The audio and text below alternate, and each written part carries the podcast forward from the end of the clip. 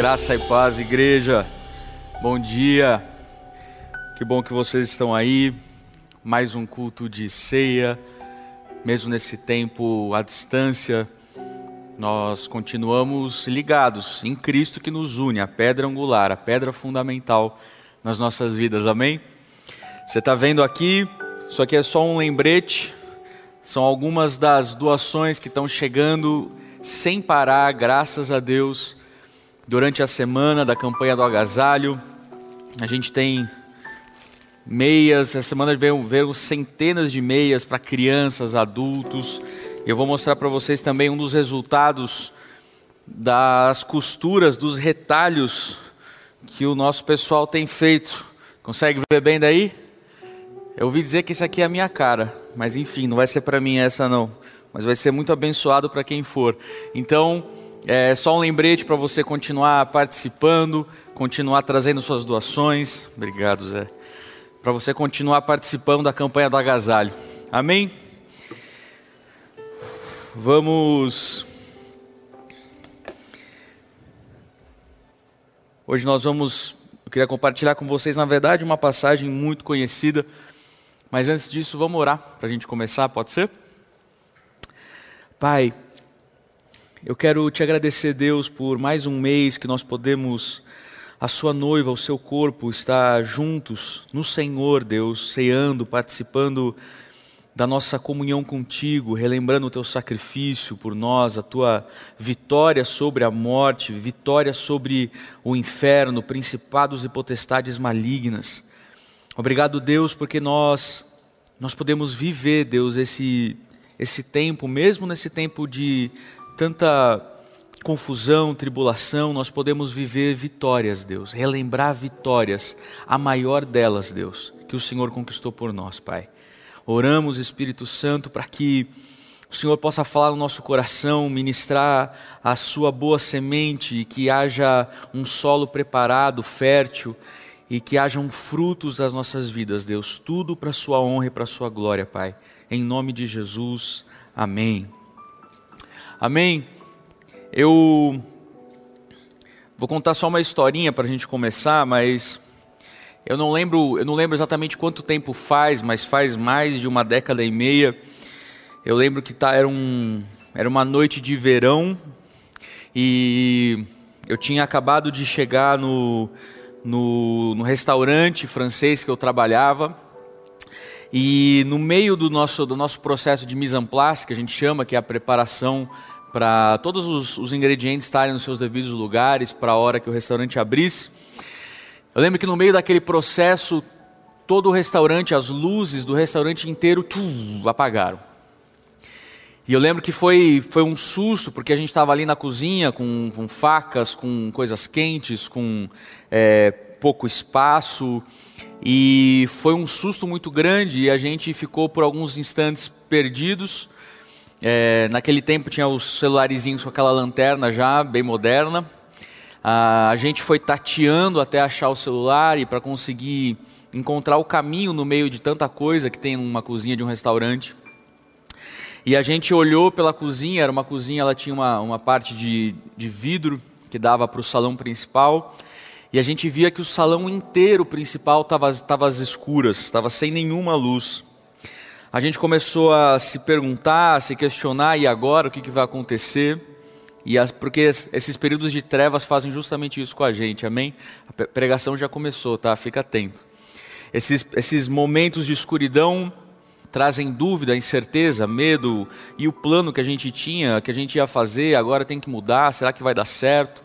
Será que hoje vai ser um dia de de prejuízo, de, de perda, perda de tempo, perda de esforço, de energia, de dinheiro.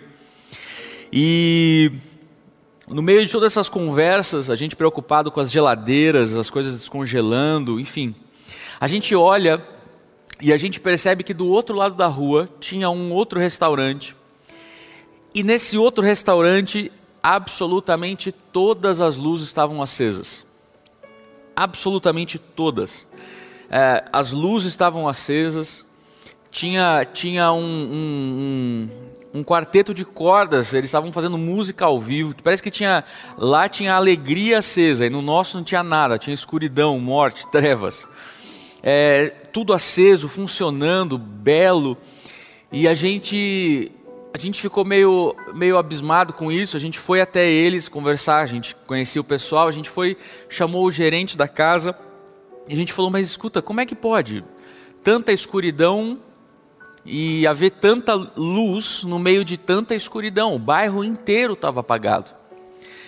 E o gerente lá do restaurante virou para a gente e falou, falou, olha, é muito simples. Quando a gente construiu esse restaurante, a gente construiu ele com um gerador a, diesel ou gasolina, não lembro. E então o resultado disso é que nós não somos dependentes do que acontece lá fora para saber se aqui dentro tem luz ou não. Eles tinham construído algo do lado de dentro, está prestando atenção aí? Eles tinham construído algo do lado de dentro que tornava eles independentes. Então poderia haver escuridão do lado de fora ao seu redor, mas do lado de dentro havia luz, havia vida. E nós hoje nós vivemos tempos de de muita escuridão. Você pode escolher é, diversas áreas, qualquer área da vida hoje, nós vamos encontrar é, nuvens escuras pairando sobre os aspectos da vida humana. Desintegração familiar, desintegração é, financeira, o clima nas nações, desintegração política, é, a saúde, enfim escolher qualquer que for um desses assuntos e você vai certamente encontrar um período de tensão, de trevas, de escuridão, de incertezas, pairando sobre essas questões da nossa vida, do nosso dia a dia. Mas a grande questão, igreja, a grande questão não é a gente perceber a escuridão, mas é a gente se perguntar: será que existe luz no meio dessa escuridão? Será que é possível encontrar luz no meio dessas trevas, luz no meio desse caos? Luz nesse dentro desse ambiente aparentemente sem esperança que nós podemos estar vivendo, experimentando. E é por isso que hoje eu queria compartilhar com vocês, na verdade, um versículo, uma passagem que certamente a maioria de vocês conhece de cor e salteado, é, que vocês já meditaram em cima dessa passagem, mas hoje eu queria mais uma vez a gente refletir é, um pouco em cima desse, desse texto de Jeremias 29, 11 você bem provavelmente sabe de cor. Jeremias 29, 11: Porque sou eu que conheço os planos que tenho para vocês, diz o Senhor. Planos de fazê-los prosperar e não lhes causar dano, planos de dar-lhes esperança e um futuro. Porque sou eu que conheço os planos que tenho para vocês, diz o Senhor, planos de fazê-los prosperar e não lhe lhes causar dano, planos de dar-lhes esperança e um futuro. Veja, esse versículo, ele é um versículo incrível. É um versículo muito bom. É um versículo fenomenal, só que é um versículo incrível dentro de um capítulo extremamente triste. O capítulo 29 de Jeremias não é um capítulo nada agradável da gente entender e ler. No versículo 4 desse capítulo, nós vamos ver que o povo agora ele está em cativeiro, foi levado cativo para uma sociedade pagã multidesenvolvida. E que a razão deles estarem ali foi porque Deus os enviou para aquele lugar. Deus, a Bíblia deixa claro que Deus realmente enviou o povo para a Babilônia. Uma sociedade que não respeitava o Deus deles, uma sociedade que não respeitava as escrituras sagradas, uma sociedade que não respeitava a religião deles, que não respeitavam a fé deles, que não compartilhavam a, a visão de mundo deles, nem os seus sistemas de crenças, de, de, de, de, de fé. Parece, você consegue fazer algum paralelo com o nosso tempo, com a nossa realidade também hoje? A regressão, igreja, espiritual no relacionamento tete a tete do povo de Deus com o seu Deus foi um dos fatores principais que trouxe o povo para esse momento na sua história. Agora eles estavam em um lugar, em um tempo de julgamento, em um lugar, em um tempo de aprisionamento. Uma sociedade secularizada era agora o plano de fundo, da onde eles tinham que viver, experimentar os seus dias. No meio de um povo que não compartilhava absolutamente nada daquilo que eles criam. E não apenas isso, Deus ele também deu ordens claras para o povo de que eles deveriam colocar suas casas em ordem, de que eles deveriam colocar suas famílias em ordem, passar um pente fino, reorganizar a sua estrutura familiar, os seus papéis dentro de casa, os pais, as mães, os filhos, a sua vida em comunidade. Deus estava chamando eles para uma responsabilização. Não só isso, nesse capítulo 29, Deus ordena que o povo reorganizasse as suas finanças. Princípio e cultura que nós tanto trabalhamos aqui na nossa igreja local, que o pastor Gustavo sempre traz algo refletindo sobre isso. A reorganização, não se amolde, se reorganize. Reorganize a maneira como você administra as suas finanças. Deus ordenou que o povo plantasse vinhas naquele lugar. Ou seja, Deus estava dizendo para o povo: faça um planejamento financeiro de longo prazo, estruture a sua casa, porque provavelmente vocês vão estar aí por um tempo. Mas esse não é um tempo que vocês vão perder esse tempo. Eu quero reorganizar. Eu quero colocar as prioridades de volta em ordem. Eu quero colocar as coisas nos seus devidos lugares. Quero que as, as famílias elas tenham de volta a estrutura que eu desejo. No versículo 7, igreja, Deus ordena que o povo deveria buscar não só o seu próprio bem-estar, mas o bem-estar da cidade aonde eles haviam sido enviados. Deus ordena para que o povo buscasse o bem-estar daquela cidade, daquele povo.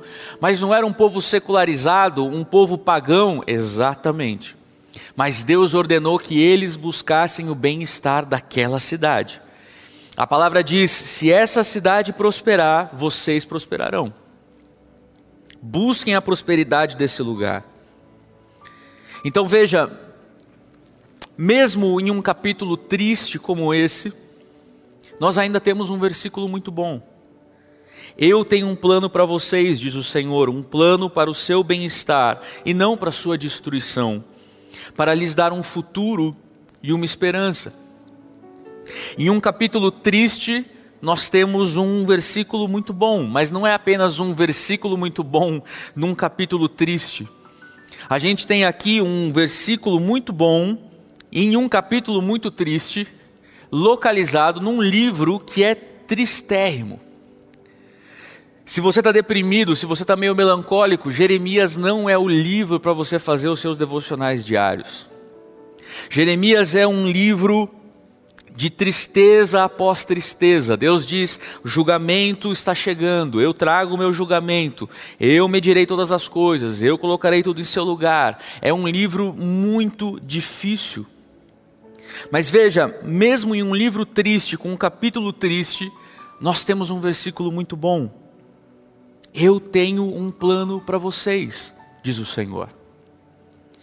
Um plano para o seu bem-estar e não para a sua calamidade, para dar para vocês um futuro e uma esperança. Hoje, desesperança paira não somente sobre indivíduos, mas sobre cidades inteiras, nações inteiras. Esse tempo de pandemia fez é, aumentar ainda mais algo que já existia no meio das pessoas: desesperança desesperança sobre o coração, sobre o futuro. É como se nós estivéssemos em túneis escuros e a única luz no final do túnel é a luz do trem vindo na nossa direção. E a questão é como é que a gente consegue encontrar como é que a gente consegue encontrar essa substância, esses elementos que nos mantêm em movimento? Que nos mantém vivendo, trabalhando, servindo a Deus, conectados a uma igreja local, servindo ao nosso próximo, doando, se importando com a realidade adversa do outro à minha volta, educando os nossos filhos.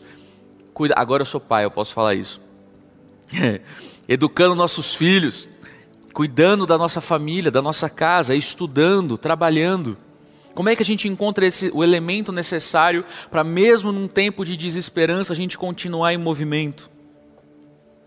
Quando a gente tem tantas trevas ao nosso redor, tanta escuridão ao nosso redor, e muitas vezes escuridão e trevas até mesmo dentro de nós. Eu tenho um plano para vocês, diz o Senhor. Um plano para o seu bem-estar e não para a sua calamidade, para lhes dar um futuro e uma esperança. Esperança, essa palavra é um pouquinho desafiadora. O que é que é de fato esperança? Uma das coisas que a gente precisa saber sobre esperança é que esperança sempre está voltada para o futuro. Esperança é a alegre expectativa sobre o amanhã, apesar do que eu possa estar vivendo hoje. Esperança de que o meu amanhã vai ser melhor do que o meu ontem, esperança que o meu futuro vai ser melhor do que o meu passado, esperança de que para onde eu estou indo será melhor do que qualquer outro lugar que eu já estive. Esperança, igreja, tem a ver com expectativa de que existe algo logo ali, na virada da esquina, que faz com que todo esse esforço seja justificável. Faz valer a pena continuar caminhando em frente dia após dia. Sabe, você com certeza conhece histórias de pessoas que caminharam longas jornadas da vida, quando a única coisa que elas tinham eram justamente esperança. Esperança porque significa expectativa. Deus estava dizendo para o povo: apesar da onde vocês estão, apesar da realidade em que vocês estão inseridos, apesar daquilo que vocês estão passando, eu tenho um plano. Nos dias dessa passagem, havia um homem chamado Ananias. E esse homem, Ananias, foi chamado por Deus de falso profeta. Isso porque ele tinha uma crença é, baseada na inverdade de que Deus interviria de maneira iminente na situação que eles estavam vivendo. Ananias pregava de que não se preocupem com nada, não fiquem é, é, apurrinhados por nada, porque Deus vai intervir, Deus vai mudar, Deus vai despedaçar o jugo da Babilônia, vai acabar com eles e não sei o que, não sei o que lá. Enquanto Deus falava com Jeremias, volta lá e diz assim: porque você disse que, o, que eu quebraria o jugo de madeira, eu estou colocando um jugo de bronze sobre o pescoço do meu povo. Ele dizia, Ananias, que Deus interviria a qualquer momento, independente do que o povo de Deus fizesse. Igreja, adivinha o que acontece como resultado de uma pregação dessas? Como que acontece como resultado de uma pregação de que diz que Deus vai agir independente do que eu faça. O povo cruzou seus braços. O povo adotou uma postura de inércia total, de indiferença. Veja, já que Deus intervirá, eu não preciso fazer nada.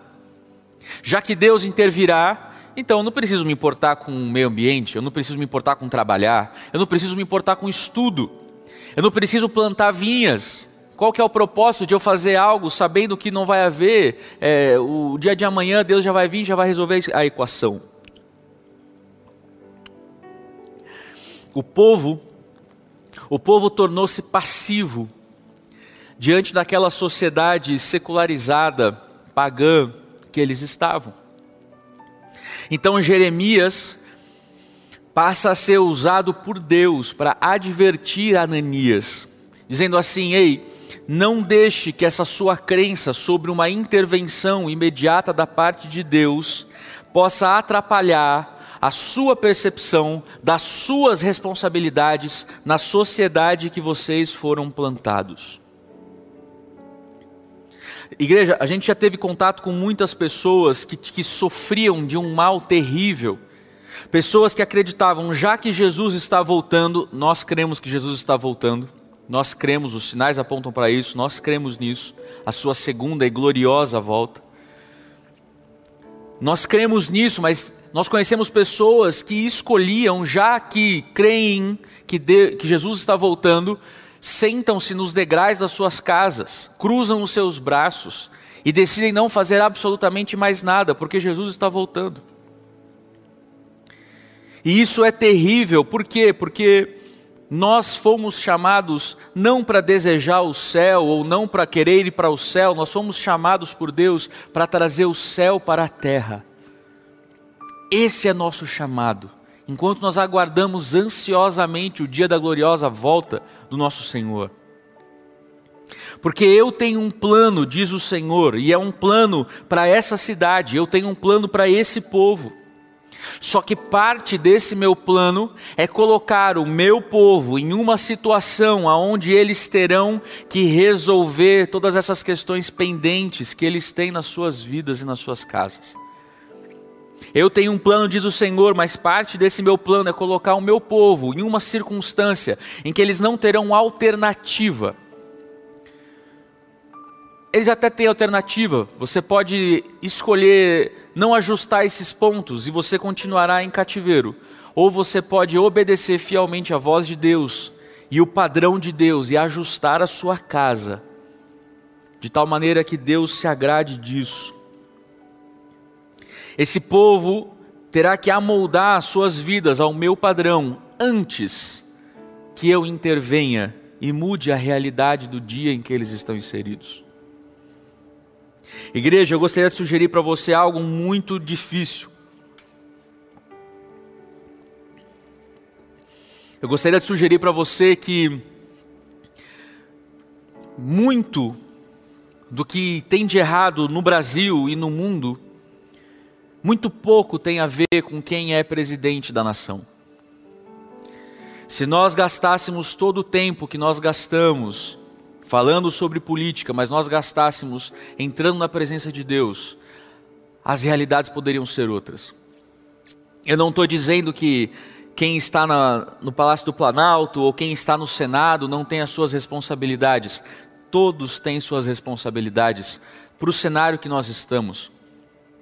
Todos têm a sua contribuição, mas o que nós vemos aqui nas Escrituras é que o povo de Deus não estava sendo quem eles foram criados e chamados para ser. E foi por isso que eles foram enviados por Deus para uma situação calamitosa. Igreja, eu gostaria de sugerir que nós podemos nos encontrar hoje, hoje, onde nós nos encontramos, porque talvez nós não estamos sendo de fato quem nós somos chamados por Deus para ser. Na nossa casa, na nossa família, na nossa sociedade pagã, multi, enfim, ruim que nós temos, que nós vivemos. Que nós hoje nós podemos nos assemelhar justamente com o povo hebreu. Povo hebreu que nessa passagem Deus deixou claro que não podia confiar naquele povo para ser quem eles foram chamados para ser. E quando o povo que foi criado e chamado para ser luz deixa de ser luz, então as trevas vêm e criam a sua agenda. Quando a luz deixa de ser luz, as trevas entram, dominam, criam políticas, agendas, culturas, climas sociais, uma sociedade inteira.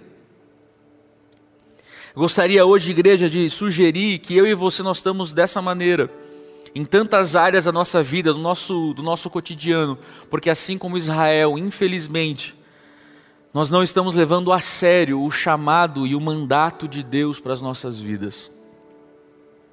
E como consequência, nós acabamos sendo exilados, acabamos experimentando o que é estar no meio de um povo inteiro que não compartilha dos nossos valores, das nossas crenças, da nossa fé. Mas Deus tem um plano. E no meio de todo esse caos, e no meio de toda essa confusão, a Bíblia nos deixa claro de que Deus está trabalhando em algo especial. Parte desse plano, igreja, inclui o despertar da igreja, avivar a igreja. É por isso que nós vemos, por exemplo, no versículo 12, que diz assim: Então vocês clamarão a mim, virão orar a mim, e eu os ouvirei. Vocês me procurarão e me acharão quando me procurarem de todo o seu coração. Em outras palavras, é como se Deus, Deus estivesse dizendo: Eu coloquei vocês em um lugar muito ruim, para que vocês finalmente colocassem os seus olhos no alto.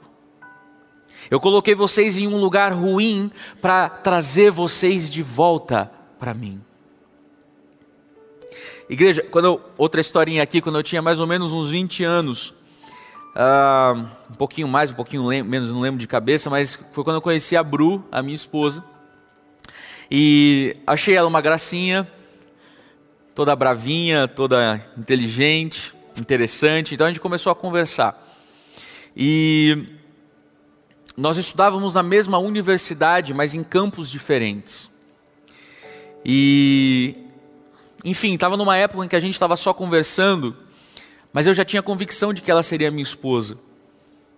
E eu sabia que eu não podia dormir de touca, não podia marcar bobeira. Camarão que dorme, a onda leva. Então, um desses dias eu estava na faculdade estudando e eu tinha que ir atrás de um livro.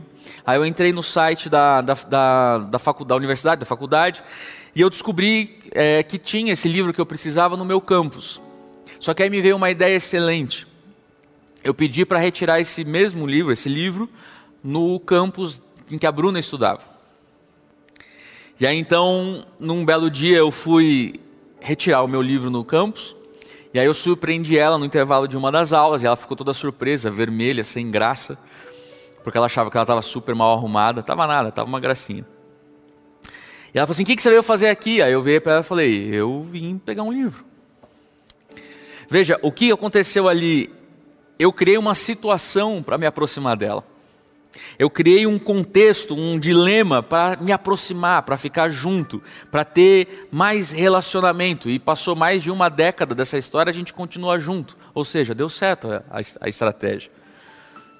Veja, igreja, Deus muitas vezes precisa criar cenários de escuridão para justamente nos aproximar dele. Para que então ele possa confiar em nós os planos que ele tem para nós eu tenho um plano para você.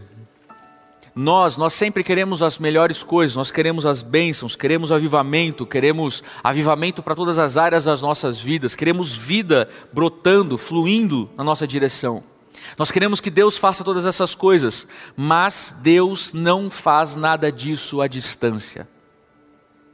Hoje nós temos um, um certo um conforto que na verdade pode nos ensinar algo errado, que nós não precisamos ir ao mercado para comprar coisas do mercado. Nós não precisamos ir a um restaurante para comer aquela comida daquele restaurante.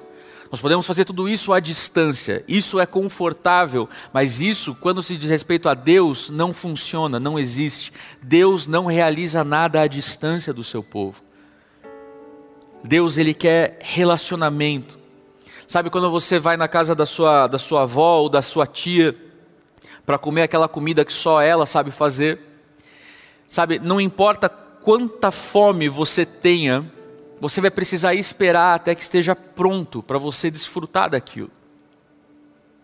E é basicamente a mesma coisa nas áreas das nossas vidas. Nós queremos que Deus venha e opere e faça coisas e, e, e, e, nos, e encha a nossa boca com o mel das coisas deliciosas que só Ele pode fazer, mas Ele só fará essas coisas quando nós estivermos prontos para viver isso. Veja o que ele diz: vocês, vocês clamarão a mim, orarão a mim, procurarão a mim, acharão a mim quando me procurarem de todo o coração. Jesus disse para os fariseus claramente que eles conheciam absurdamente as Escrituras, mas não conheciam o Deus das Escrituras. Muitas pessoas, igreja, acham que conhecimento sobre Deus é o mesmo que relacionamento com Deus. Muitas pessoas acham que tempo de igreja é sinônimo de profundidade de relacionamento com Deus. Igreja, o que Deus busca é intimidade com o seu povo, para que ele possa confiar a nós o seu plano, para que, mesmo em uma sociedade babilônica, pagã, multidiversa, nós, o seu povo, luz da terra, possamos emergir como a principal cultura influente dentro dessa sociedade. Na hora, por exemplo, agora a gente em casa, a gente está. É os assuntos sempre permeiam parto, nascimento. Noah está super bem, 2,5 kg, 40 centímetros, tá? Está ouvindo a palavra agora já. É, uma das coisas que Deus criou, um dos sistemas que Deus criou, que nos ajuda a entender um pouco mais Ele, foi justamente o parto, parto natural. É, quando, quando é, chega a hora do parto, é preciso que o bebê, a vida que está ali dentro, a promessa que está para nascer, esteja na posição correta. Para ser mais específico, a cabeça precisa estar na posição correta. Enquanto a cabeça não estiver na posição correta, não vai haver nascimento de algo novo. É preciso reposicionamento. É preciso é, mudar o teu pensamento, como o pastor Gustavo pregou. É preciso mudar, reorganizar a história. É preciso nos amoldarmos não ao mundo ao nosso redor, mas Cristo. E somente então, quando a cabeça está no lugar certo, e a cabeça da noiva, a cabeça do corpo, é Cristo Jesus. Quando a cabeça está no centro da história, no lugar certo, no lugar devido, então chegou a hora de algo novo nascer. Quando Cristo está na posição correta, quando os valores estão no, nos seus lugares certos, quando as dinâmicas dentro de casa, os papéis de pai, mãe, tio, tia, avô, avó, quando as crianças entendem os princípios bíblicos, quando nós vivemos as coisas em ordem, quando Cristo é o centro, então nós estamos prontos para viver algo novo. Igreja, Deus está interessado em ter relacionamento conosco informação, não é conexão, são coisas completamente diferentes. Nós não veremos essas coisas que Deus pode fazer no nosso meio enquanto nós não tivermos um relacionamento íntimo com Ele. No versículo, no versículo 14, ele conclui dizendo assim: E eu serei encontrado por vós. Eu tenho um plano para você e se você me buscar nos meus termos, eu vou deixar ser encontrado por você, declara o Senhor, e eu restaurarei as suas fortunas, e eu reunirei vocês de todos os lugares para onde eu os enviei. Igreja, é interessante que nós vemos aqui claramente que Deus é quem causou esse momento na vida daquelas pessoas. Foi Deus quem causou aquela segregação, aquela separação, aquele cativeiro. É, é, a passagem de 2 Crônicas 15 é a mesma coisa, Deus deixando claro que foi Ele quem colocou o seu povo em apuros, foi Ele quem colocou aquele, o seu povo no aperto, no estreito, os cristãos mais antigos. A palavra de Deus diz: nações contra nações, povos contra povos. E Deus diz: eu não impedi isso, eu não intervi para que isso não acontecesse.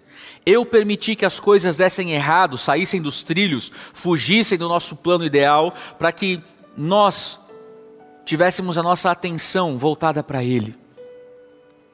Deus está chacoalhando o mundo de volta para Ele. Deus está chacoalhando o seu povo de volta para Ele.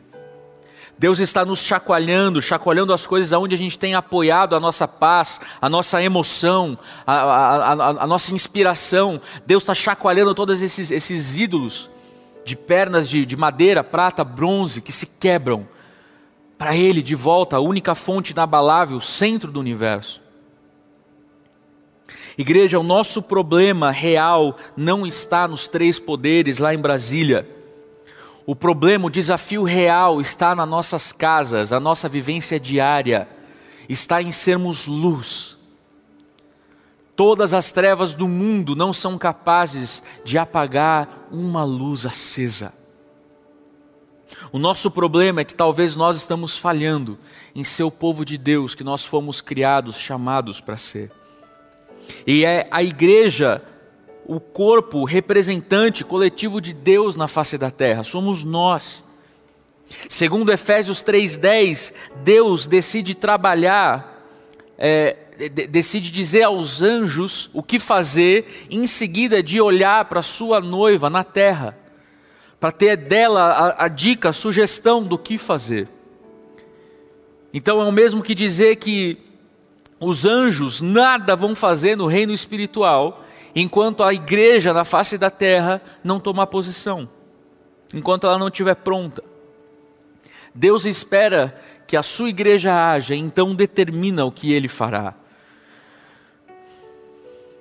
Isso pode parecer contraditório com a doutrina da soberania de Deus, mas ontem até a gente conversou disso em casa. A soberania de Deus é como se fosse, imagina um campo de futebol, você tem as linhas do campo de futebol. Aquelas linhas são as linhas soberanas de Deus, é imutável, nada muda essas linhas. E o fato é que os jogadores dentro desse campo, nós, as pessoas, nós agimos livremente dentro desse campo soberano de Deus.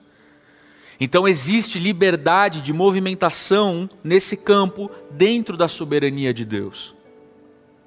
Deus sempre será soberano, mas Ele também sempre permitirá que nós tenhamos livre escolha para as nossas ações dentro dos limites da soberania dEle. Igreja, Deus está esperando de nós, está esperando de nós, como família, aí a sua casa, o seu endereço, o seu CEP, Deus também está esperando um pouco maior agora, nós como núcleo coletivo, a sua igreja na face da terra. Deus está esperando que cada um de nós sejamos o povo de Deus na face da terra, coletivamente. E ao fazermos isso, nós transpassaremos toda a escuridão, todas as trevas que podem existir dentro do nosso dia, da nossa sociedade, dentro do nosso tempo. E nós faremos isso sem é, comprometer os princípios é, absolutos das Escrituras, sem comprometer os princípios que a Bíblia nos ensina, que Deus nos cobra e espera de nós.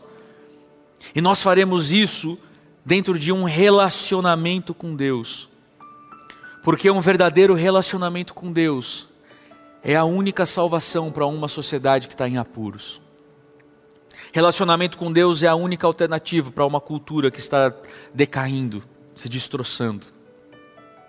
Assim como Israel tinha sido chamado para ser o libertador do mundo, a igreja de Jesus, nesse tempo, precisa ser usada por Deus para trazer a transformação que a sociedade precisa. O nosso trabalho, igreja, é representar os interesses do nosso rei, mesmo em um, um contexto pagão. E a beleza dessa história é que Deus, em resposta ao nosso posicionamento, à nossa postura, Deus diz: Eu restaurarei tudo. Eu restaurarei, diz o Senhor, eu posso devolver tudo que vocês perderam. Muitas pessoas são saudosistas, falando de voltar no passado, para os tempos bons. Igreja, Deus pode nos devolver tudo aquilo que nós perdemos, como família, creia nisso, como povo, creia nisso, como nação, creia nisso. Desde que nós consigamos dar a Deus o nosso foco indivisível desde que nós consigamos olhar para o Senhor como a nossa fonte de paz interior, mesmo no meio das trevas, mesmo no meio de situações que fogem do nosso controle, nós precisamos procurar nele a nossa fonte de estabilidade, de paz, de confiança. Talvez você esteja num livro ruim da sua vida, talvez você esteja num capítulo ruim da sua existência. Mas veja, você tem diante de você um bom versículo. E esse versículo é: Eu tenho um plano para você. Para você que é estudante, para você que é jovem, garoto, garota, para você que está diante de um mato sem cachorro, de não saber o que faz nesse contexto de pandemia, saiba, Deus tem um plano para você. Para você, marido, esposa, que estão preocupados, quebrando a cabeça com as finanças, nesse tempo de pandemia, olhando para os seus filhos e achando que o futuro deles está comprometido, saiba, Deus tem um plano para você. Para nossa nação tão fragmentada, sofrida, tantas divisões, picuinhas, polarizações, violências, Deus tem um plano para a nossa nação. E esse plano, igreja, mesmo no meio da Babilônia que nós vivemos, é libertar o povo de Deus, aqueles que são representantes. Representantes, aliás, é, desavergonhados.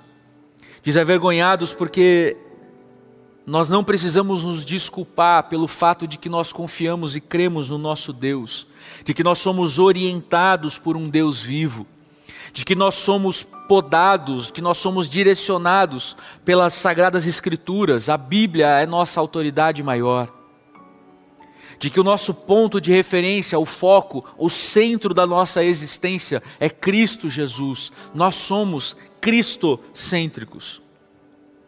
Nós somos aqueles que precisam permanecer firmes como representantes do nosso Senhor Jesus Cristo, mesmo em uma cultura secular e quando, igreja, nós de fato nos levantarmos e nos reconectarmos com o nosso Deus, e uns com os outros, dentro da nossa comunidade local, das nossas famílias, mesmo no meio da Babilônia, nós descobriremos quão capaz é o nosso Deus de transformar realidades. A Bíblia deixa para nós esse exemplo claro. Mesmo em um livro triste, mesmo em um capítulo extremamente triste, Deus constrói um versículo excelente. Deus tem uma promessa para você.